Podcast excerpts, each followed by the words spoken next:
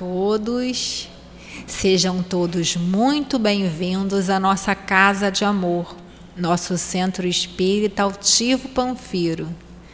Hoje é um dia muito feliz, né? Porque de manhã nós tivemos aqui a comemoração do Natal com as crianças, da obra social. Então, assim, foi bem gratificante, né? Com certeza. E nós sabemos todos que aos sábados estudamos sempre o livro dos Espíritos. Mas como é o mês de dezembro, a gente se atém a falar mesmo sobre Jesus, sempre, né? E é para esse sábado, né, o nosso companheiro Birajara Frontin, né, nosso querido Bira, né, lá do Centro Espírita. Qual é o nome que eu esqueci, Bira? Isso.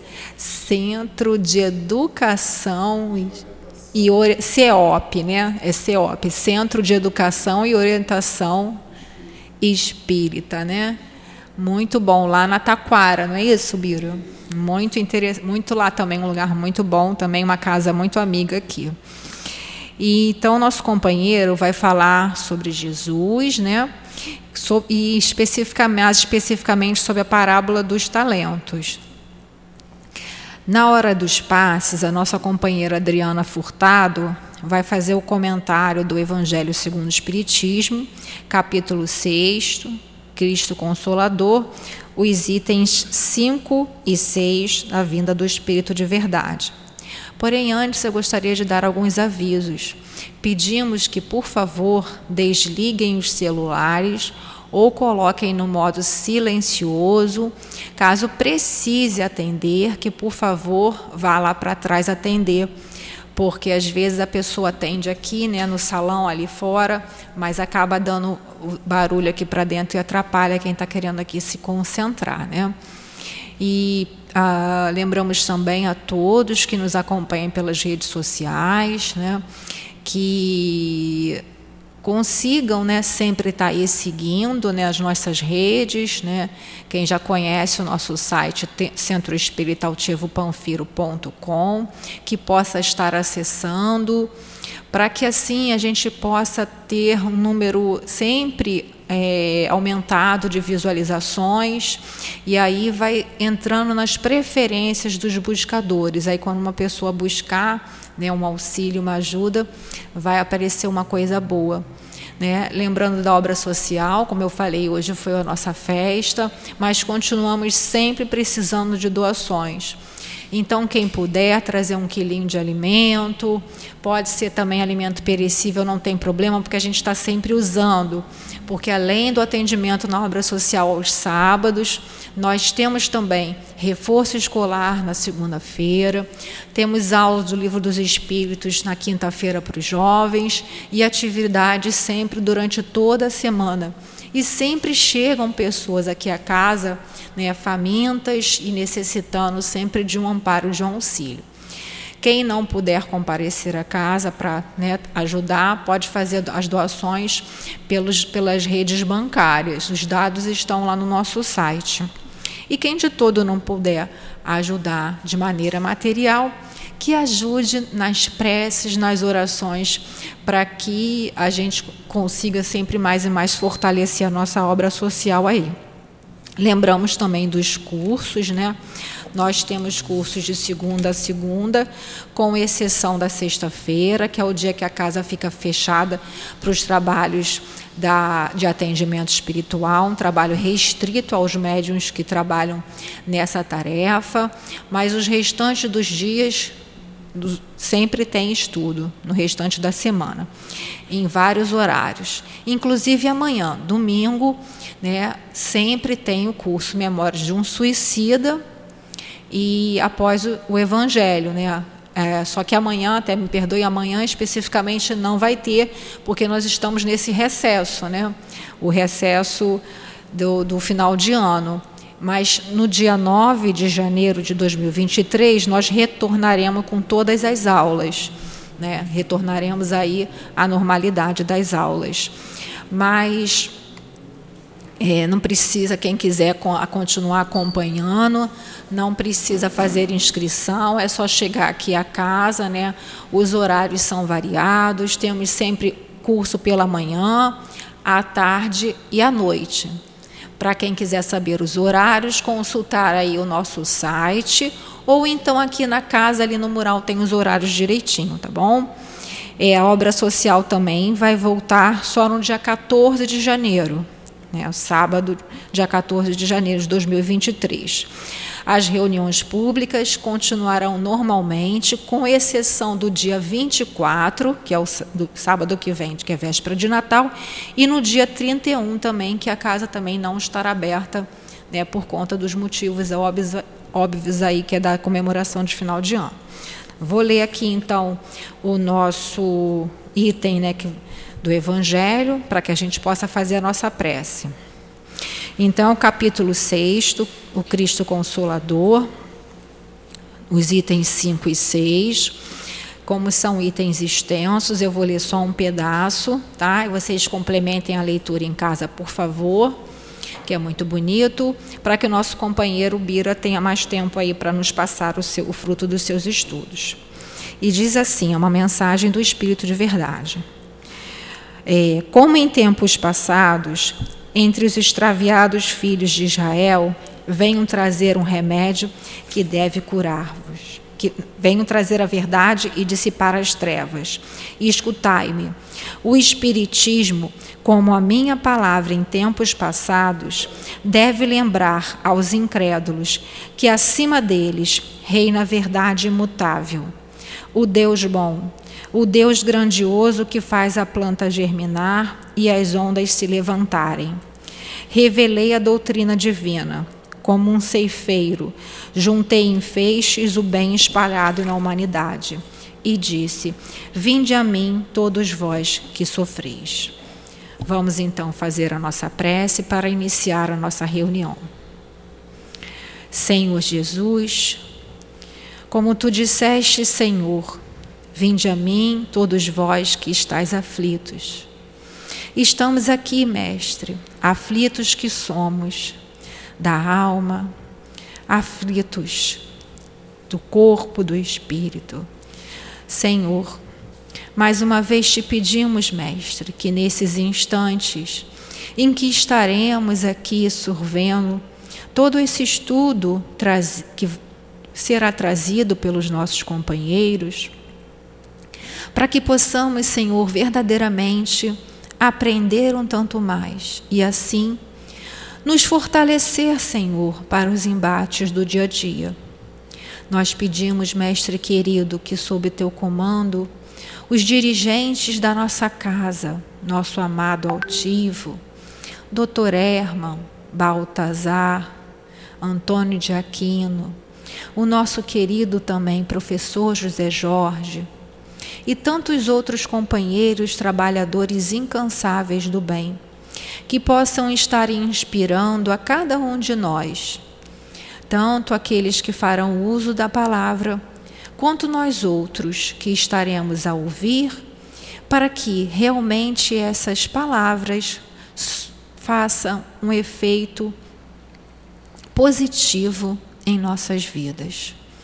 Que seja então, Senhor Jesus, em teu nome que seja em nome desses espíritos amigos que formam a coluna de espíritos que sustenta o nosso SEAP, mas que seja, sobretudo, em nome de Deus e em nome do amor, que possamos dar por iniciado a nossa reunião pública de estudos e passes. Que assim seja, graças a Deus. Então, eu, como eu falei, né, o nosso companheiro vai abordar a parábola dos talentos, né?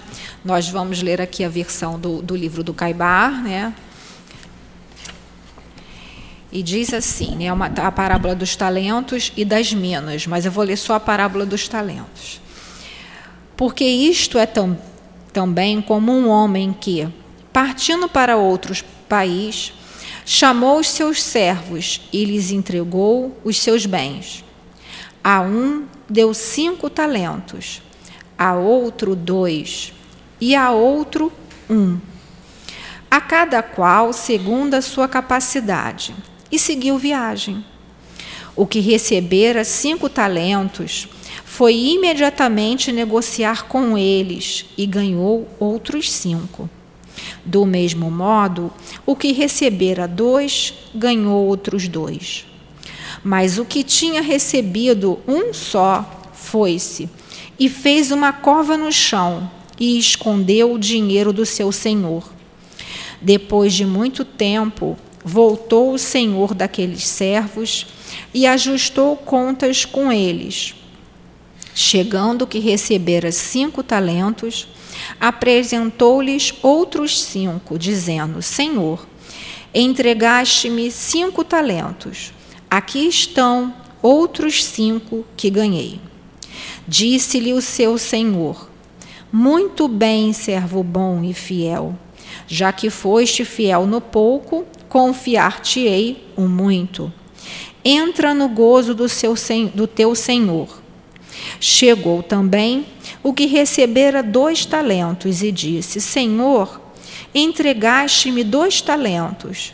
Aqui estão outros dois que ganhei. Disse-lhe o seu senhor: Muito bem, servo bom e fiel. Já que foste fiel no pouco, confiar-te-ei o muito. Entra no gozo do teu senhor. E chegou por fim o que havia recebido um só talento, dizendo: Senhor, eu sei que és homem severo, que ceifas onde não semeastes e recolhes onde não joeirastes. E, atemorizado, fui esconder o teu talento na terra. Aqui tens o que é teu. Porém, o seu senhor respondeu: Servo mau e preguiçoso, sabias que ceifo onde não semeei e que recolho onde não joerei? Devias então ter entregado o meu dinheiro aos banqueiros, e vindo eu, teria recebido o que é meu com juros. Tirai-lhe, pois, o talento e dai-o ao que tem os dez talentos, porque a todo o que tem dar-se-lhe-á, e terá em abundância, mas ao que não tem, até o que tem ser-lhe-á tirado ao servo inútil, lançai-o nas trevas exteriores. Ali haverá choro e ranger de dentes. Está essa parábola em Mateus, capítulo 25, versículos 14 a 30. Bira, que nosso Senhor Jesus Cristo te abençoe. Bom estudo.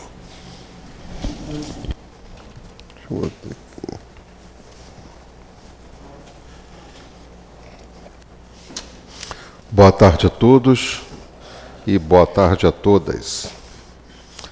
E que essa doce e serena paz de Jesus, que sempre ambienta os ambientes onde nós nos encontramos voltados os nossos pensamentos para Jesus, o Cristo, possa permanecer em nossos corações, né?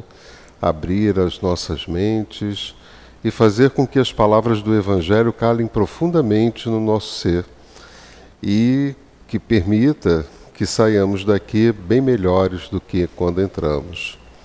Antes de nós começarmos o nosso estudo, é a primeira vez que eu venho na casa de Altivo, né, e eu gostaria de falar um pouco sobre esse querido grande amigo, né, que eu chamo de meu mentor encarnado enquanto esteve encarnado, e com certeza ainda continua me ajudando e muito hoje na espiritualidade. Há 35 anos, mais ou menos, atrás, eu trabalhava no Centro Espírita Maria Angélica, junto com a Vera Marcilac, que era presidente da época, e alguém falou para nós, né, tinha um trabalho muito ativo lá, falou para nós que nós deveríamos, o centro tinha um ano só, do Maria Angélica, que nós deveríamos conversar com uma pessoa chamada Altivo, no Centro Espírita Leon Denis. Eu não sabia nada de doutrina espírita, nunca tinha trabalhado, nunca tinha frequentado, era o meu primeiro ano de doutrina espírita. E lá fomos nós, para Bento Ribeiro, procurar esse tal de altivo. E chegando lá, nós tivemos uma, pelo menos eu, né, vou falar de mim, eu tive uma grande surpresa que ao adentrar o Leon Denis, eu me senti como se eu tivesse na minha própria casa. Eu sentia uma energia muito grande, muito boa, muito saudável, né? me envolver por inteiro. E eu passei desde então a frequentar, a trabalhar. Eu trabalhei com o Dr. Erma na sala de cura, eu trabalhei com os assistidos de rua no domingo no Antônio de Aquino, e eu comecei a me entregar né, de corpo e alma. Até que meu pai me doou uma casa na Taquara, em Jacarepaguá, me doou em vida. E eu fui economista durante algum tempo e depois me tornei psicólogo. E a minha a mãe dos meus filhos também é psicóloga. E nós iríamos abrir uma clínica de psicologia nessa casa. Né, Para quem já foi lá, hoje são três imóveis, né, mas uma casa relativamente grande né? E, e eu caí na besteira, né? Graças a Deus que eu caí na besteira de chamar o altivo para ir lá. Levei ele lá para ver o que, que ele achava. E Dr. Herman veio e disse: Isso aqui não é uma clínica psicológica, isso aqui é um centro espírita, daquele sotaque alemão dele, né? E falou né, que a, o centro ali já estava formado em cima só precisava que alguém abrisse uma porta física para ele se estabelecer. E não teve outro jeito. Eu ia para lá, né, para todo fim de semana, eu, já, eu trabalhava nessa época, e limpava né, o centro, porque quem morava lá, os inquilinos do meu pai, deixou assim arrasado. E eu limpava o centro todo, todo sábado ia para lá, meu pai morava do lado, e minha mãe, eu tomava banho lá e, e depois voltava para lá, para essa casa, para estudar o livro dos Espíritos, sozinho. A vizinha né, ficou sabendo, foi estudar comigo. A irmã dela ficou sabendo, foi estudar comigo. Gente, em menos de um mês era centro espírita, não era mais nada do que um centro espírita. E já se passar, e foi fundar, o centro vai fazer 29 anos em março do ano que vem. E as coisas começaram a crescer, a crescer, a crescer, a crescer, e não tinha essa, essa base toda, e sempre estava lá com o altivo para ele me ajudar. É, ele não falava nada, né, ele apenas pegava minha mão e, me, e andava comigo em todos os lugares do Leão Denis, me cansava o dia inteiro, né, andando para lá, andando para cá. E aí começou o Centro Espírita dessa forma, né? É, a quem eu agradeço e devo muito, né? Depois de, um, de quase dois anos, compramos o terreno do lado, que hoje fizemos um estacionamento, e depois compramos a casa que meu pai e minha mãe moravam de três andares. O centro comprou, do, que era dos meus irmãos, né? Nós compramos e hoje são três imóveis, né? Até Divaldo já fez palestra lá, por incrível que pareça, né? Quase que me matou do coração, porque eu não convidei ele para fazer palestra lá, porque eu não sou maluco, né? É, não tinha o salão apertando, apertando, sem ninguém se mexer. Dá para umas 200 pessoas e nesse dia foram quase 800. E eu tive que fazer circuito interno de TV nos três imóveis. Tá? peguei uma firma e tinha televisão, câmera em tudo quanto é lugar e deu tudo certo, graças a Deus. Né? Depois eles me convidaram, o projeto Manuel Flomeno de Miranda já teve na nossa casa, muita gente de fora já teve lá trazendo seus estudos, com vários encontros. E nunca menos que 200 pessoas exprimidas né, dentro do salão. E aí eu passei uma semana também com o Divaldo lá na Mansão do Caminho, né? Também aprendi muito, porque eu, cru não sabia, nunca tinha estudado nada, mas nessa época eu já estava, já sabia um pouquinho, né? A mediunidade aflorando, né? De uma forma bem deseducada, né? Por não ter o conhecimento necessário. E aí eu comecei a me aprofundar muito na doutrina dos espíritos, muito. Eu entrei de cabeça. Né? Então já se fazem mais de 30 anos Passei 20 anos indo para os Estados Unidos, abrindo centros espíritas lá, e já fiz mais de 1.200 palestras nos Estados Unidos e na Europa. Estou né? indo agora para Portugal mês que vem, nos Estados Unidos em setembro de novo, que acabou a pandemia, na graça de Deus. Né? Então é algo que eu me envolvi muito, porque eu percebi que o meu caminho era esse, totalmente perdido na mediunidade, totalmente descontrolada, né, acontecendo mil coisas que eu não dava para me explicar, era muito complicado na minha vida. E quando eu comecei a estudar a doutrina dos espíritos, tudo se encaixou, tudo. Né? Então é a maneira que eu tenho hoje de retribuir a essa doutrina é trabalhando incessantemente. Né? A gente também tem uma obra social muito grande, são mais de 200 famílias que a gente atende, e um trabalho muito grande com mais de 30 assistidos de rua, que vão para lá, tomam banho, fazem barba, corta cabelo, né, almoçam, são 200 pratos de comida todo domingo. Isso mais de 20 anos, né? todo domingo 200 pratos de comida.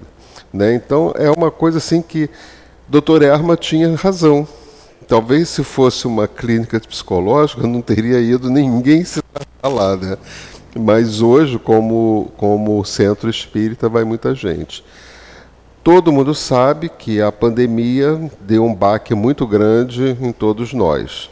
Né? uma coisa que só a espiritualidade para poder explicar, e a gente não se aventura a querer entender uma coisa dessa. Nós tínhamos 160 trabalhadores voluntários cadastrados, fora os que não eram cadastrados, né? E hoje, depois da pandemia, somos 70. Então deu uma queda e eu fiquei, fui em várias casas que eu vou, que eu vou a várias casas, e a situação é a mesma, né? Eu fiquei assustado, semana retrasada fui ao Leão Denis fazer uma palestra à noite, quando eu ia, tinha gente até na calçada, né? Era gente que não acabava mais. E metade do salão com pessoas, a outra metade vazia, né? Alguma coisa está nos querendo mostrar, alguma coisa está nos querendo né, dizer. Então a gente tem que ficar muito atento a esses avisos. Eu acho que é chegada a hora, já que nós estamos bem adiantados, entrando no planeta de regeneração, apesar das pessoas não entenderem muito bem isso. Então eu acho que chega a hora separação do joio e do trigo. Né? E a perseverança, a insistência faz muito parte dessa transformação. Então, nós não deixamos a peteca cair, nós cumprimos, nós temos todo ano preparamos um planejamento e esse planejamento é cumprido 100%. Né? São mais de 20 cursos de doutrina espírita, quatro reuniões doutrinárias, né? então a gente não deixa a coisa esmorecer. E como eu viajei bastante para o exterior, durante a pandemia, que as pessoas não iam à casa espírita, né, a gente fez muitas palestras com o pessoal de fora. Então, gente do Canadá, espíritas da Austrália, espíritas de Portugal, dos Estados Unidos, vários. Né? Então, nós conhecemos e o pessoal teve o prazer de conhecer como é que é o movimento espírita lá fora do Brasil, que é só de brasileiros, não tem americanos, nem australianos, nem pessoas da terra. 90% de brasileiros. Os americanos são os maridos das brasileiras que não deixam as mulheres irem sozinhas e vai, né? E fica lá. Então esse é o meu primeira vez que eu venho aqui, é necessário que a gente se ambiente, né, e traga a nossa experiência, que graças a Deus é muito grande. Né? É muito grande. Três filhos, mais velho tem 46 anos, quatro netos, casal de gêmeos de 41. E eu estou com 74 anos. Né? Então é algo que a gente. E não paro, não quero parar, me recuso a parar, mesmo cheio de dores, né? às vezes, mas a gente se recusa a parar porque eu devo muito a essa doutrina. Então eu nunca posso dizer não a nenhum convite que seja feito quando o assunto é relacionado à doutrina espírita. Mas viemos aqui para falar um pouco sobre a parábola dos talentos. Quando Jesus nos trouxe há mais de dois mil anos os seus ensinamentos através de parábolas, algo muito estranho aconteceu. Por quê? Se hoje muitas pessoas não entendem as parábolas de Jesus, eu fico imaginando aquela época. O que que nós, alguns de nós que estávamos ali naquele momento, o que que nós entendíamos, o que que Jesus queria dizer com essas palavras, parábolas? E foi necessário muitos e muitos anos, dois mil e tantos anos, para que as coisas começassem a se clarear, para que a gente pudesse entrar em contato com essas parábolas que Jesus nos trouxe e pudéssemos extrair delas aquilo que se encaixa na minha situação de vida atual. Porque eu vejo doutrina espírita dessa forma. Eu pego todos os ensinamentos de Jesus, os ensinamentos dos espíritos e encaixo no meu viver. Aonde isso se adequa no espírito que sou, na personalidade que estou. Então eu vou pegando todos esses conhecimentos, trago essas parábolas e começo, e tudo aquilo, todo de Emmanuel, tudo que é da doutrina espírita, e vou trazendo para mim. Porque nós passamos, eu passei muitos anos, praticamente todos nós, sob a égide, né, sob o comando da Igreja Católica, do catolicismo. Eu fui criado em igreja católica, né, em colégio católico. E a gente ia à missa, quando eu comecei a missa, era missas em latim, não entendia absolutamente nada. E mesmo quando elas começaram a ser em português, entendia menos ainda. E quando estudava em, em, em colégio de padres e freiras, e caía na besteira de perguntar a um padre ou uma freira o que, que significava aquilo que o padre estava falando ali, porque eu sempre tive vontade de aprender, eu sempre fui muito ansioso pelo saber. E levava bronca, e às vezes até puxão de orelha. Por quê? Porque o conhecimento não era dado a todos, o conhecimento era dado para alguns. E esses alguns, durante muitos séculos, ficou restrito aos católicos. Então a gente não tinha condições de entrar em contato com esses conhecimentos, que hoje a doutrina dos espíritos, desde que apareceu, muito nova, muito recente, 1857, falou para a gente assim: olha, o conhecimento é para todos, é para todos, está aberto, é para todo mundo. E criou-se nas casas espíritas, que são casas que não há necessidade de imagens, não há necessidade de cultos, não há necessidade de dogmas, nem isso, nem aquilo. Por quê? O interesse passou a ser cada um de nós. Então, é o que que tudo isso se encaixa na minha vida. Moisés trouxe a primeira revelação, né, os dez mandamentos. E os dez mandamentos, muito impositivo e muito restritivo. Não faça isso, não faça aquilo, não isso, não aquilo. Como se não bastasse, Moisés ainda traz a lei dos homens, olho por olho, dente por dente. E o tempo passa, depois de 500 anos, né, mais ou menos, vem Jesus trazendo uma única lei na segunda revelação, que é uma única palavra: amar.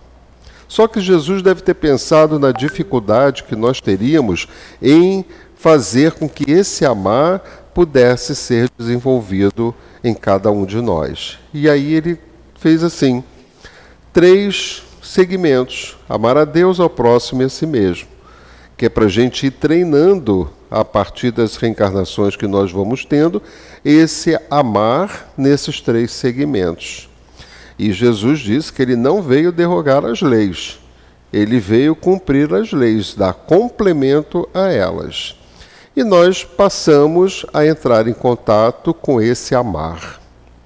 E Jesus também diz para a gente que ele não poderia trazer todos os conhecimentos porque nós não conseguiríamos assimilar. E que mais tarde, no futuro, viria o Espírito da Verdade o Consolador prometido e que daria complemento também a esses ensinamentos. E aí vem a doutrina dos espíritos. Allan Kardec, em comunhão com a espiritualidade, traz os ensinamentos daqueles que estão mais adiante de nós no caminho da perfeição e traz os ensinamentos para nós que estamos na retaguarda possamos assimilar, estudar e aprender. Como se não bastasse, Chico Xavier, o maior médium que o mundo já conheceu até hoje, né, sem dúvida nenhuma, psicografa 400 livros, 10 mil textos de Emmanuel. Né? O que, que é isso? Né? Não dá para acreditar. 400 livros. Né? E mais uma vez se repete o que? Os ensinamentos que Jesus trouxe há dois mil anos atrás. Por quê? Porque nós não conseguimos, em dois mil anos, assimilar nada, nada dos ensinamentos de Jesus. É só a gente entrar em contato conosco mesmo e procurar saber quem nós somos hoje, que a gente vai perceber que Jesus ainda está muito distante de todos nós. Né? E como se não bastasse, ainda vem pela aceleração de, do planeta que está evoluindo de provas e expiações para regeneração, vem Joana de Ângeles e fala para a gente né, assim, olha só, já foi Moisés, já foi isso é, de Moisés para cá, porque já teve Budas, Zoroastros, é, vários outros, né, que abriram as portas do conhecimento para cada um de nós. E agora, não tem como vocês entrarem em contato com vocês para saber o quanto de, de Moisés, o quanto de Jesus, o quanto de Chico, de Emmanuel, desses espíritos incríveis, maravilhosos que trouxeram os conhecimentos, nós já ouvimos tudo isso. São conhecimentos adquiridos há dois mil anos que a gente vem adquirindo os mesmos conhecimentos. Não tem como agora você entrar em contato com você e perceber em você o quanto isso já está fazendo diferença na sua vida. Aí vem a proposta do autoconhecimento, que é a proposta atual para cada um de nós. A espiritualidade não vai mandar mais ninguém, não tem mais nenhum salvador. Os salvadores de nossas próprias vidas somos nós mesmos. Deus, se interferisse na nossa vida, ou Jesus, ou quem quer que seja, estaria caindo por terra a questão do livre-arbítrio. Se o Pai me deu o livre-arbítrio, é para que eu tivesse a responsabilidade de escolher o que, que eu quero para a minha vida. Não importa se é bom, não importa que é ruim, mas o que eu quiser escolher. Então, não adianta que Deus vai interferir na nossa vida e mudar o meu rumo, o meu caminho. Não, você faz, nós não somos fantoches. Nós somos co-criadores do universo com Deus. Ele criou tudo e nós somos os co-criadores.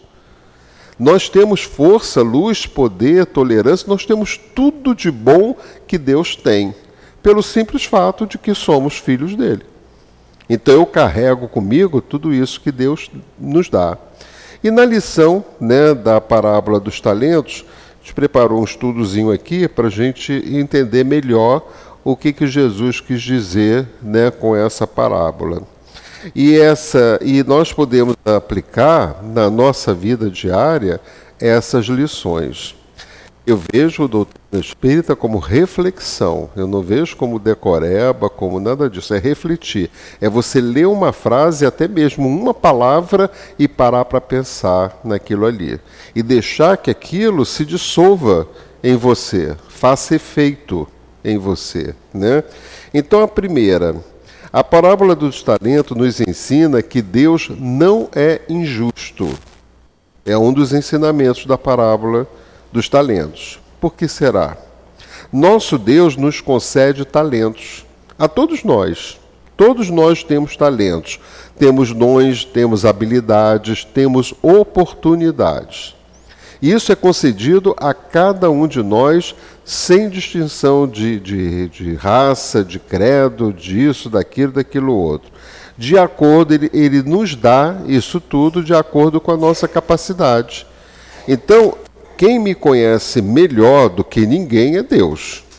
Então ele me dá as minhas, os meus talentos de acordo com a capacidade que eu tenho de poder aplicar esses talentos. Ele não vai me dar é, talentos né, que eu não possa aplicar. Né? Ele dá até, vem até um exemplo. Uma pessoa sem o preparo necessário jamais pode se colocar na presidência de uma grande empresa. Se ele não tem preparo, ele não pode se colocar na presidência de uma empresa. Primeiro, ele tem que se preparar para tudo na vida. Eu não posso ser médico se eu não vou cursar uma faculdade de medicina. Eu não posso ser um bom médico se eu não faço uma pós-graduação. Eu não posso ser um médico excelente se eu não faço um doutorado, um mestrado, se eu não posso ser um médico maravilhoso se eu não faço formação no exterior. Então Deus me deu esse talento da medicina. Quem vai desenvolvendo isso sou eu. Ou que, se você quiser, ou não aplicar. Então, já que ele me deu esse talento, é porque ele sabe, ele percebe que eu tenho essa capacidade de poder chegar a um médico maravilhoso. Porque, se não fosse assim, Deus não poderia né, jamais dar um talento para aquele que não pudesse desenvolver. Então, a cada um, ele vai dando esses talentos para que a gente possa desenvolver. E Deus não nos colocaria em situação muito complicada se confiasse a nós uma quantidade de talentos que a gente não conseguiria levar, né? Seria muito dolorido para a gente se a gente quisesse né, fazer de tudo, que tem muito isso, né? A ansiedade nos leva a querer fazer de tudo. Mas eu tenho que perceber em mim qual é o meu talento. Eu quando eu li isso aqui, eu pensei em mim no sentido de eu tenho uma mediunidade aflorada desde a infância. Sempre aconteceram coisas muito estranhas comigo e que eu não conseguia, né, é, não conseguia entender e ninguém conseguia me explicar, né? E uma vez um, um médium, né, que trabalhar, eu trabalhei numa estatal durante 35 anos e uma segunda maior empresa do, do país, né, que foi Furnas, Centrais Elétricas. E um, um amigo, cruzando comigo no pátio da empresa, chegou para mim e falou: Você é médium. E eu achei que ele estava me xingando, né? Porque eu não sei lá o que, que era médium, né? Aí disse assim: Mas o que, que é isso, médium? Disse assim: Não, você vai saber o que, que é. Aí me convidou para ir numa colônia de Hansenianos, Curupaiti, né? Não sei se vocês conhecem e eu fui com ele à noite. E o pessoal, o grupo todo, já ia lá há muito tempo, eu era a primeira vez. Mais uma vez eu entrei num local onde eu achei que era a minha casa. Eu não, não via os rancenianos como rancenianos. Então eu sentava na cama deles, tomava o café deles, mexia nas feridas dele, né, sem saber exatamente o que, que eu estava fazendo. Isso já tem muitos anos. Né? Atrás. E aí começaram, né, vamos dar o passe. Passe, o que, que é passe? Passar o quê? Né? Não sabia de nada, absolutamente nada. Mas assim, observa, eles começaram a dar os passes né, das pessoas e você dá. Quando eu fui me colocar, eu senti que as minhas mãos começaram a pesar e a tremer de uma forma que parecia que ela saía do pulso. Eu comecei a me apavorar. E aí esse meu amigo me direcionou para um dos rancenianos e eu comecei a dar o passe dele, mas sem saber o que, que eu estava fazendo.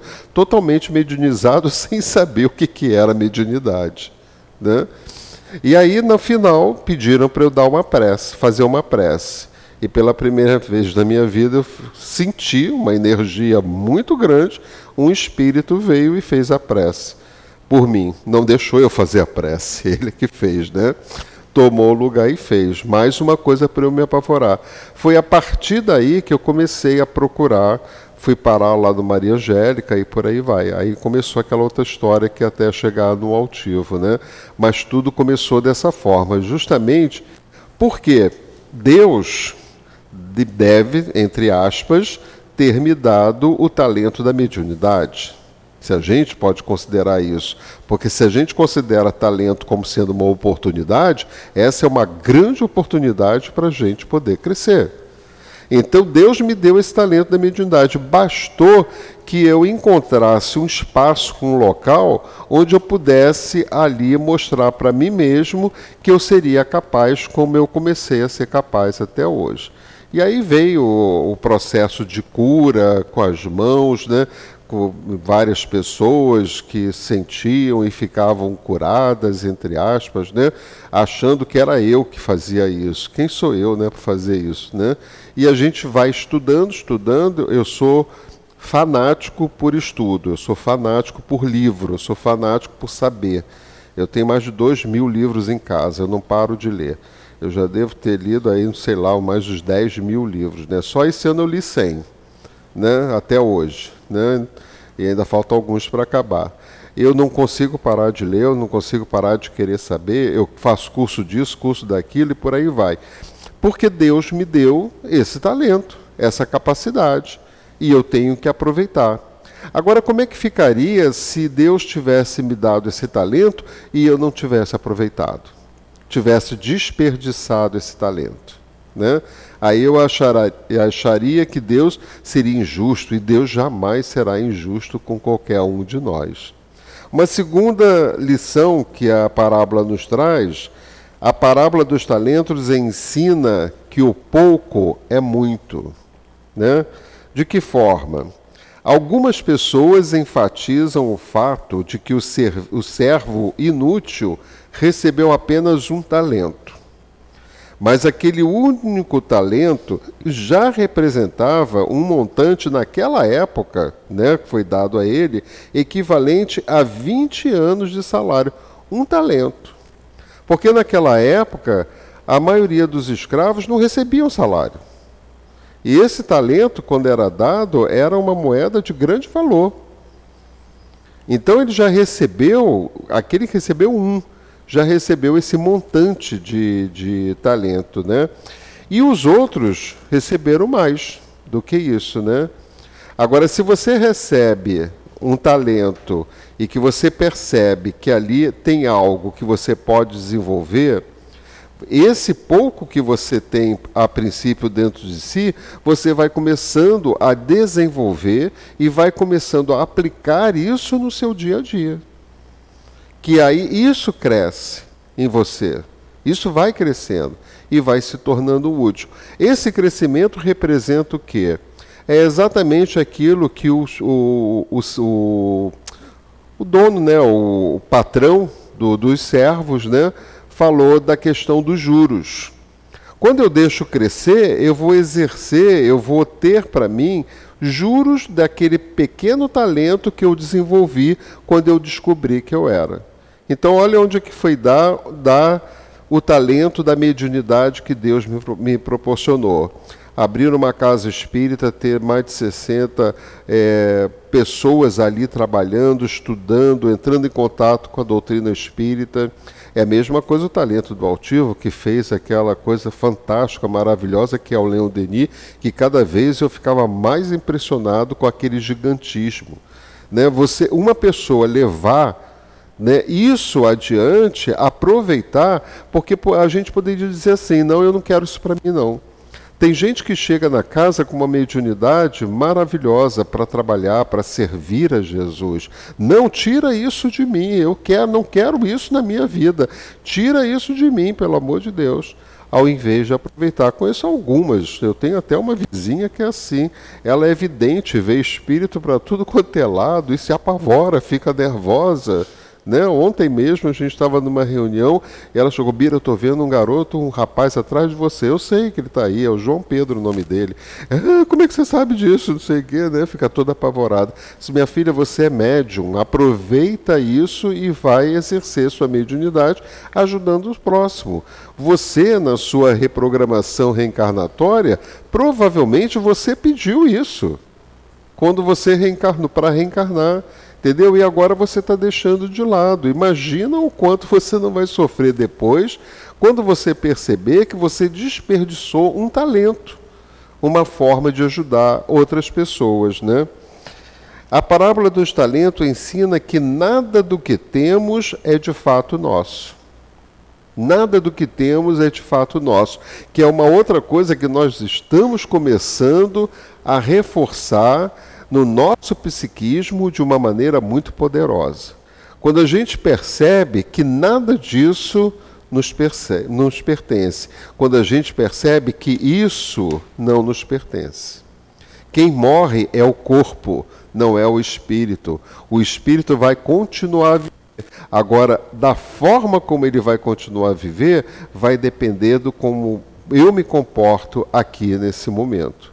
Então eu posso sofrer muito porque eu estou muito apegado àquilo que eu tenho, às pessoas que me rodeiam, eu posso sofrer muito e ver até o meu corpo se decompor e não porque ele não é meu e me apavorar muito com isso. É muito complicado as pessoas permanecerem né, na, na, doutrina dos espíritos, principalmente com o livro dos espíritos. Eu já vi várias, várias e várias pessoas que não aguentam estudar o livro dos espíritos, porque o íntimo, o espírito, não admite que a vida verdadeira não seja essa. O espírito que está ali, aprisionado naquele corpo, ainda está muito apegado às coisas materiais. Né? Muito apegado às coisas materiais. E não tem condições de, de crescer. Eu fiz várias palestras nos Estados Unidos e foi um desafio dos maiores que eu já pude ter. Para muitos brasileiros que moram lá, vários centros espíritas em todos os Estados Unidos, vários. Só em Manhattan, em Nova York, tem uns quatro. Né? E era muito interessante, eu, fiquei, eu fiz a minha tese de psicologia, os espíritas que moram, brasileiros que moram nos Estados Unidos, como eles lidavam com uma, a matéria, porque os Estados Unidos é o país mais capitalista do mundo, né? Você é obrigado a comprar, queira ou não queira, porque as lojas te puxam, te chamam, né? Tudo muito facilitado. Uma amiga minha foi para lá porque estava com problemas financeiros, foi para lá para poder resolver o problema financeiro dela, ela e o marido. Eles montaram uma casa inteira com coisas da rua com coisas da rua, televisão, geladeira, sei, coisas que vão para o lixo, porque lá é assim, quebrou, joga fora, né? não, não manda consertar. E às vezes nem quebrou, mas saiu de linha, compra outro.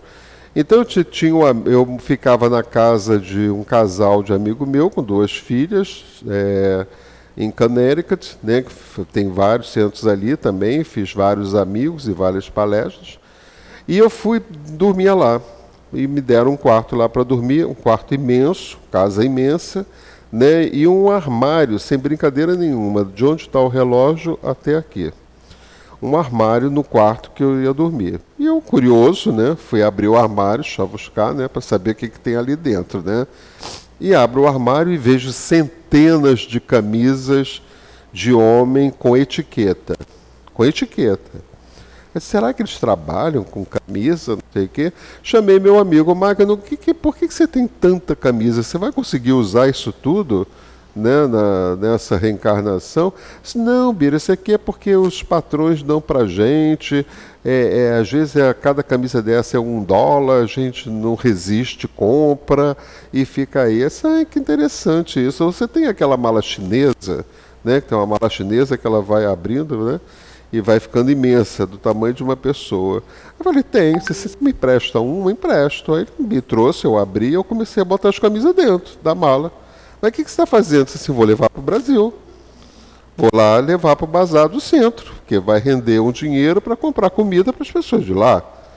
Diz assim, mas ah, tá, tá, tá bom, leva, porque ele sabe que aquilo ali para ele não era nada. Né?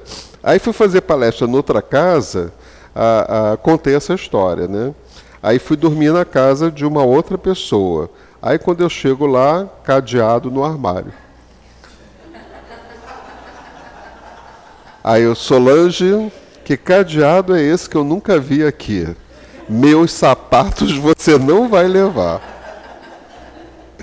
Né? O apego, né? Depois de alguns anos é, que a gente tem isso, a gente se comunica muito por WhatsApp e tudo, né? Aí ela chegou assim, Bira, eu não aguentei. Desde aquele dia, minha consciência, coisa, eu já dei todos os meus sapatos, só estou com quatro pares. Mas assim, você não tinha que ter dado, você tinha que ter mandado para a gente. né? Então, o muito né, que ele diz, o pouco é muito. Né? A parábola dos, dos talentos ensina que nada do que temos é de fato nosso. Esse é um bom exemplo. Né? Nada do que temos é nosso. né? vai ficar tudo aí. Já, já, será que dá para a gente minimamente imaginar como é, que, como é que é a vida do espírito? Como é que é a sua vida espírito? Não a sua vida bira, mas a sua vida espírito. Porque eu estou bira, eu não sou bira. Né? O bira vai acabar. A trajetória dele aí acabou. Agora eu vou ser espírito, que vai voltar e vai ser Maria, José, João, seja lá quem for, né, na nossa próxima programação de reencarnatória. Mas como é que é, como, como que dá para a gente imaginar nós sendo espíritos? Eu vou sentir falta daquela camisa que eu tanto gosto, né? Eu vou sentir falta da minha casa, do meu edredom, do ar refrigerado, né? Como é que é isso? Como é que é isso para a gente? Como é que a gente imagina isso, né? Então é a gente começar a se desfazer disso aí, dessas vontades de permanecer com isso atrelado na nossa vida, né? Somos apenas os depositários. Não somos donos dos talentos que recebemos, não somos donos dos talentos, os talentos que nos dá é Deus. Pertence a ele. Nossa função é administrar e zelar por esses talentos. Essa é a nossa função. Eles não são meus. Eles pertencem a Deus. Foi Ele que me deu. Mas a minha responsabilidade é zelar por esses talentos e administrá-lo da forma que eu puder administrar. Sempre, sempre pensando em atender o meu próximo. Não apenas para atender a mim mesmo num processo egoísta, né? Deus nos dá. Ele é o dono dos talentos e continuará sendo. Algumas pessoas, elas se vangloriam diante de suas realizações e capacidades. Né? Tem algumas pessoas que acham que aquilo né, é próprio dela. Né? E tem, é, é interessante, tem uma passagem de Jesus Gonçalves, que Jesus Gonçalves foi alarico, né? primeiro no século IV em Roma, e depois ele foi Richelieu, e a última que a gente sabe foi Je Jesus Gonçalves, ele que pediu para colocar um assento, porque ele não queria ser comparado ao Mestre Jesus. E ele foi Richelieu, ele foi Alarico I e foi Alarico II também. Mas em Alarico I, ele era do, do exército de Roma ele fazia parte e aprendeu tudo na arte de guerrear. Só que ele tinha uma ambição muito grande, né? nem se falava de Deus daquela época, mas ele tinha uma ambição muito grande de ser o general do exército e nunca foi dado a ele. Aí ele saiu do exército de Roma e montou um exército de visigodos, de bárbaros. E esse exército de bárbaros invadiu Roma. Nessa época, antes dele invadir, Santo Agostinho né, foi até ele, porque Santo Agostinho estava em Hipona, é, de Hipona, estava em Roma, foi até ele pedir para ele que não invadisse. E ele foi né, maltratado, ultrajado, tudo que a gente possa imaginar. E Alarico, que foi Jesus Gonçalves, chegou para Agostinho e falou: Não existe Deus, o Deus sou eu. Eu sou Deus. Olha que, que arrogância. E Agostinho, que era totalmente Deus, né, se ajoelhou nos, nos pés dele e pediu, pelo amor de Deus, que ele pelo menos não invadisse as igrejas. Né? E foi isso que eles invadiram, acabaram com Roma, dizimaram Roma, mas não entraram nas igrejas. E nas igrejas, Aurélio Agostinho tinha colocado as crianças, os idosos, os doentes, encheu as igrejas de gente, né? E ele não invadiu as igrejas. Olha como é que já começa essa relação de Agostinho com, a que, com esse que foi Jesus Gonçalves, e até hoje Agostinho é que é o mentor de Jesus Gonçalves, que é o mentor da nossa casa. Né? E aí, quando, enquanto Jesus Gonçalves ele ainda era ateu, ele não acreditava em Deus. Né? Ele nasceu em Morebi e ele não acreditava em Deus. E ele foi fazer um programa de rádio. Né?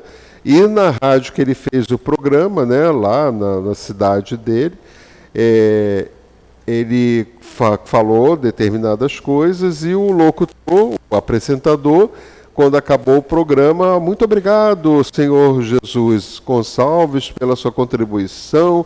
E se Deus quiser, a gente volta. E ele pegou o microfone e falou: Se Deus quiser, não.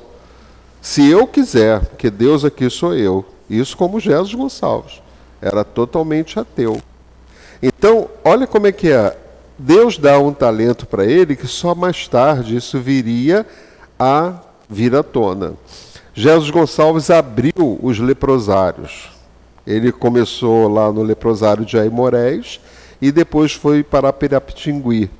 E nesses leprosários ele fazia música, ele fazia poesia, ele fazia jornal, teatro, rádio, tudo.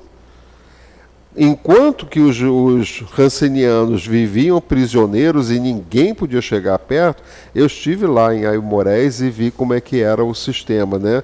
É, ele agora está desativado, né? Mas a, a, pessoa que me levou me, diz, me disse como é que era. Os familiares ficavam atrás de um muro, eles ficavam a metros de distância, não podia chegar, né? E esse talento que ele já tinha por, era de muito tempo atrás, porque era uma, uma, um espírito que já veio com uma determinação muito grande. Tudo que ele queria, ele fazia. Não tinha como escapar dali. Né? E ele fez esse trabalho. E até que, numa. Uma, ele casou três vezes, né? e, e na, segunda, na segunda esposa dele, que morreu né, de, de câncer no útero, e não era ranceniana, mas morava com ele no leprosário. A nora dele, porque o filho dele também era ranceniano, morava lá no leprosário, a nora do Jesus Gonçalves, começou, com a sua mediunidade, a ver o espírito da esposa do lado do caixão. E começou a ter né, uns tremelicos.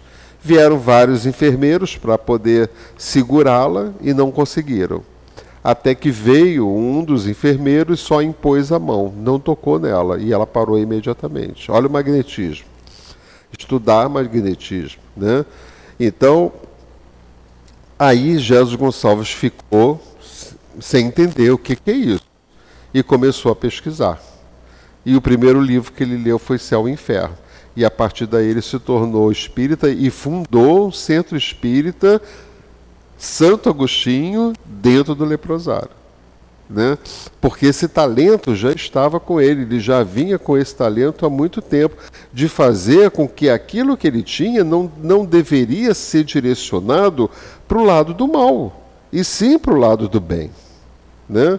E numa, ele fazia várias palestras, o centro espírita tinha mais de 300 pessoas, a Hansenísia já tinha comido as cordas vocais dele, ele foi ao centro, ficou na tribuna, mas ele não ia falar porque não estava, né? Só que ele levantou e fez uma palestra inesquecível. Os espíritos refizeram as cordas vocais dele naquele momento. Olha que coisa fantástica. Isso se espalhou na cidade. No, no outro dia da palestra tinha gente que não acabava mais para ver aquele fenômeno e aconteceu de novo, essas duas vezes, né? Que aconteceu isso. E também, numa ocasião, ele botou um copo de remédio antes de, que, de acreditar que Deus existe, porque quem fez ele acreditar que Deus existe foi o espírito da esposa dele que estava ali, né, no caixão, morta. Né? E ele colocou um copo d'água e falou: Se Deus existe, eu quero ver colocar um remédio aí que pare essa minha dor. Que ele tinha dores no fígado horríveis. Né? E foi colocado o remédio, ele tomou e a dor parou um remédio, uma água amarga. E não teve jeito. Ele teve que sucumbir a, a tudo isso. E foi um, é um espírito que hoje trabalha com o Bezerra de Menezes e com outros, né? Aí Eurípides Barçanufo na espiritualidade. E nós soubemos que era Jesus Gonçalves que iria, se a gente quisesse, evidentemente, né, que iria nos atender pela, na Casa da Prece, lá com Chico Xavier. E hoje todos nós estamos sob o comando dele lá, fazendo o nosso trabalho. Já terminou o nosso tempo. Infelizmente, não deu nem para chegar na metade. Desculpe. Fica para. Hã? Olha, até meia-noite, tá bom? Não, se deixar, eu fico aqui até. e vou indo, né? Porque isso daqui, o primeiro ouvido é o meu. Entendeu? Para estar tá aqui eu tenho que estudar. Então o maior beneficiado daqui sou eu, gente. Eu não venho fazer palestra para vocês. Sinto muito informar. Eu venho fazer para mim. Sabe por quê? Eu percebi que às vezes a minha voz é meio monocórdia, então gente dormia, roncava. né? E aí, não, não vim fazer para vocês, eu vim fazer para mim. Né? A parábola dos talentos ensina que devemos multiplicar o que Deus nos dá. Lembra da parábola? Deus deu uma, deu cinco para o outro, né? e brigou porque aquele que deu um, ele não fez né, valer, não fez é, realizar juros, nem nada disso. Então eu tenho que multiplicar. Primeira coisa, eu gosto, eu sou psicólogo, eu trabalho muito com dinâmicas de grupo, né? Primeira coisa é a gente identificar qual é, qual é o meu talento, qual é o seu talento. Já parou para pensar nisso? Qual é o meu talento? Por exemplo, é, eu adoro ler, adoro escrever, adoro estudar, mas sou péssimo para cantar, totalmente desafinado. Tentei estudar piano, não conseguia. Então, para música, eu não tenho talento nenhum. Então, eu já percebi que Deus não me deu esse talento, pelo menos nessa reencarnação. Né? Talento para ser médico, tratar das pessoas, dos corpos humanos, né? de feridas, também não é comigo. Eu não consigo ver ninguém ferido, essas coisas todas assim. Né? Já tem outras pessoas que eu conheço que adoram costurar, adora isso, adora abrir, não sei o quê, não é a minha praia. Então não é meu talento. Então, se não são os meus talentos, eu já identifiquei que eles não são, eu não posso insistir nisso. Não é para mim agora. Eu vou insistir naquilo que Deus me deu. Então eu gosto de falar, eu gosto de socializar, eu gosto de trabalhar e muito. Eu me aposentei e inventei assim, meu Deus, o que, que eu vou fazer agora? Já sei, síndico. Você síndico. Você é síndico do meu prédio, fui síndico quatro anos, larguei agora, ontem que foi a, a, a, reunião, e deixei de ser porque eu quero fazer outras, quero fazer outras coisas, né? Não porque eu não queria ficar. É uma escola, gente, é um aprendizado. E todos os proprietários me davam carta branca, acreditavam no que eu fazia. Então isso é um talento. Então, se Deus me deu esse talento, eu vou aproveitar, porque Ele me deu carta branca para aproveitar deles? Vou roubar? Vou subornar? Vou fazer isso? Não. Eu vou potencializar isso. E todos eles ficaram muito sentidos porque eu não continuei. Mas eu só não vou continuar porque o outro que vai ficar, que eu pedi para ele, é uma pessoa maravilhosa que com certeza vai dar continuidade à gestão que a gente fez. Então eu gosto disso, eu gosto de organizar, eu gosto de fazer, eu gosto, adoro organizar eventos, sabe? Essas coisas todas, né? Você gosta também? Ah, depois eu vou te chamar então, tá? e aí isso é muito bom, isso é muito gostoso, né? Eu sempre organizei vários eventos sem coisa nenhuma, não quero que me pague nada para isso não. Isso é um prazer, é uma satisfação, né? Então eu gosto muito. Por exemplo, eu não tenho muito talento, sinto muito dizer, para criança. Né? Então não me mande para evangelização infantil, porque eu, eu não sei porquê, não sei se é certo, se é errado. Eu faço terapia, né? Porque eu preciso, né? Eu não sei se é certo ou errado, mas eu vejo criança, eu já acho que é adulto. Então eu falo com ela como adulto. Não pode, não pode, acabou. Entendeu? Não tem essa. Eu não sou de. Né? Então, é um, são os talentos que a gente vai percebendo. Então, a gente tem que perceber quais são os talentos. Eu adoro psicologia, adoro tratar com pessoas, adoro conversar com pessoas, ajudar as pessoas. Eu tenho uma necessidade muito grande de ajudar as pessoas. Né? Então, às vezes, até me dou mal por causa disso. Né? Me dou mal, porque as pessoas aproveitam. Né? E aí, mas aí Deus é que sabe, o julgamento fica por conta dele. A parábola dos talentos ensina que os talentos são valiosos, mas há algo ainda mais valioso. Né? E o que, que é mais valioso? Na parábola dos talentos, os dois servos bons receberam uma promessa de que, devido ao sucesso, diante das responsabilidades que exerceram, ambos seriam colocados em responsabilidades ainda maiores. Podemos notar a importância dessa promessa quando calculamos o valor dos patrimônios que foi confiado ao primeiro servo. Ele ficou responsável por uma quantia, isso é naquela época, tá? Ele ficou responsável por uma quantia que equivalia a 100 anos de salários de um trabalhador de sua época. Isso realmente era muita coisa. Porém, o senhor dele comparou essa enorme quantia como sendo pouco em relação ao que ele receberia em futuro. Deu para entender? Deu para analisar? Deu para refletir? Né? Naquela época era considerado muito, mas em considerando o que ele poderia fazer no futuro, era muito pouco. Se ele não conseguisse fazer. Muitas pessoas gostam de fazer alegorias com esse detalhe da parábola, principalmente focando resultados materiais. Mas penso que a melhor interpretação é considerar que nada do que conhecemos ou recebemos nesta terra por mais valioso que seja, se compara à promessa de que eternamente participaremos da alegria do nosso Senhor.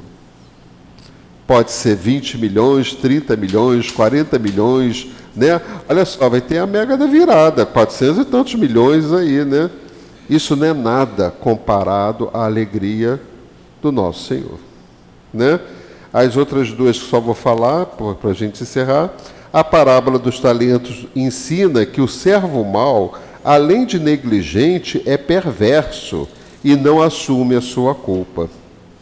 A parábola dos talentos ensina que até o pouco que se tem será tirado. Né? Dependendo, né? Se Deus te dá um talento para você desenvolver, você não desenvolve, meu filho, então dá, me dá aqui que eu vou dar para quem desenvolve. E o último, a parábola dos talentos, ensina que receber talentos não significa ser aprovado por Deus. Quem vai ser aprovado por Deus é o Deus que reside em você, que é você mesmo. Então eu é que vou aprovar, né? A mim mesmo. Tudo depende única e exclusivamente de mim. Porque se eu não fizer por onde determinar que os meus ta talentos caminhem na direção do bem, tal qual Jesus nos ensinou, estaremos para sempre e reencarnando e reencarnando em planeta de prova e expiação.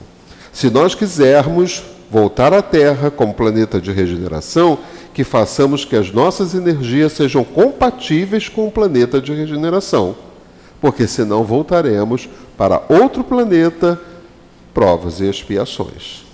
Muita paz. Nós agradecemos imensamente ao nosso companheiro, Bira, né, e pedimos agora que os médiuns, por favor, ocupem os seus lugares, que é a hora do passe, né, como diz o nosso professor José Jorge, é a hora da sobremesa. Né?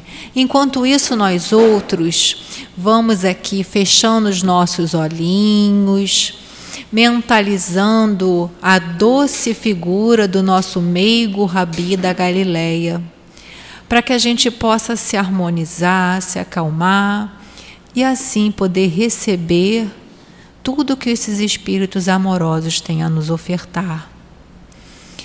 Mestre querido, Mestre amado, mais uma vez, Senhor, voltamos ao teu coração generoso para pedir dessa vez, Senhor, que possamos estar em condições de receber, de perceber todo o amor que esses espíritos estão a nos ofertar.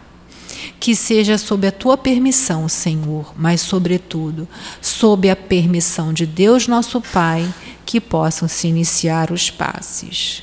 Graças a Deus.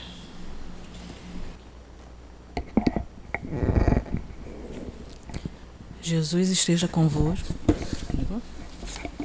Jesus esteja conosco. A gente vai falar sobre o capítulo 6, Cristo Consolador, itens 5 e 6. é o advento do Espírito de Verdade. O Espírito de Verdade traz uma mensagem nos alertando e orientando. Ele vem nos lembrar, a nós incrédulos, que acima de nós existe um Deus bom, um Deus grandioso, que seja no amor ou na dor, possamos segui-lo no caminho. Deus nos quer uns auxiliando aos outros, encarnados ou desencarnados, que estejamos atentos a ouvir esses espíritos que vêm para nos abrandar. Ele nos fala, o Espírito de verdade, orai e acreditai, pois a morte é a ressurreição e a vida, é a prova escolhida durante a qual nossas virtudes cultivadas devem crescer e se desenvolver como um cedro. Aproveitemos a doutrina espírita para aclarar nosso caminho, nos reconduzir ao regaço do nosso Pai. Acreditemos, amemos, meditemos nas coisas que nos são reveladas. Ele vem nos ensinar e nos consolar, para que elevemos a nossa resignação ao nível das nossas provas. Podemos chorar, porque as dores elas existem, mas que devamos esperar e tenhamos a certeza de que anjos consoladores virão enxugar as nossas lágrimas. Sejamos dia, sigamos dia após dia no trabalho terrestre, pois dele vem nosso pão para alimentar o nosso corpo físico. Mas estejamos certos de que o nosso corpo físico, ao repousar, Deus cuidará da nossa alma. No reino de Deus, nosso Pai, nada se perde e nossos esforços e misérias formarão o tesouro que deve nos tornar ricos nas esferas superiores. Que possamos, mesmo carregando os nossos fardos, assistir aos nossos irmãos. Aprendamos com a doutrina a não nos revoltar com as nossas provas. Tudo tem um sublime objetivo. Não invejemos o que mais tem, as riquezas materiais, pois suas provas são igualmente grandes. Que possamos sempre beber na fonte viva do amor, nos preparando assim para um dia voltarmos à pátria espiritual, menos frágeis e melhores, que possamos utilizar os talentos que nos, são, que nos foram dados em prol dos nossos irmãos, que a todo instante nos olham, estão à nossa frente, ao nosso redor possamos estender as mãos ao encontro desses irmãos. Todos estamos aqui, nesse mundo de provas e expiações, com o objetivo de crescermos, evoluirmos, sermos capazes de um dia estarmos ao lado desses nossos amigos, espíritos, trabalhadores, incansáveis, que a cada instante nos mostram o caminho a seguir. Diante de tantos exemplos, diante de tantas dores, possamos usar da nossa empatia a cada instante. A cada instante temos a oportunidade de sermos melhores e de conduzir a nossa vida nesse caminho. Olhar para o nosso irmão com amor, levando a eles um pouco de esperança, um pouco de dignidade, um pouco de vida. Isso alimenta não a eles, que chamamos de necessitados, necessitados somos nós de exercer a cada dia a caridade, o amor.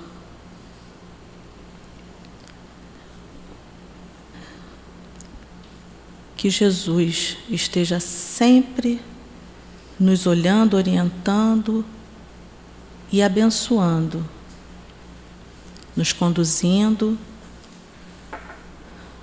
nesse caminho de amor. Que esse Mestre amoroso esteja sempre conosco. Que assim seja.